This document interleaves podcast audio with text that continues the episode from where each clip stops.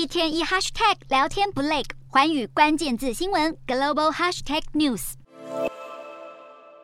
台湾的珍珠奶茶在新加坡可以说是大受欢迎，走在路上常常都能看到人手一杯。不过，随着如今健康意识抬头，新国政府决定硬起来，禁止商家透过广告来宣传饮品。在新加坡，超过四十万人患有糖尿病，等于平均每九个人就有一个人是糖尿病患者。因此，新加坡政府推出新措施，今年底开始，所有含糖饮料必须贴上营养等级标签，让民众了解含糖量。明年十二月三十号起更加码，只要含糖量超过百分之十二的饮品，都禁止透过广告宣传。而且，店家出售鲜榨果汁或是珍珠奶茶等高糖分含反式脂肪饮品时，都必须在实体和电子菜单中详细的标明饮品的含糖以及反式脂肪的成分，从而减少民众的购买意愿。新国政府想尽办法试图降低民众的购买欲望，但似乎效果有限。事实上，不止新加坡，东南亚六国都非常热爱珍珠奶茶，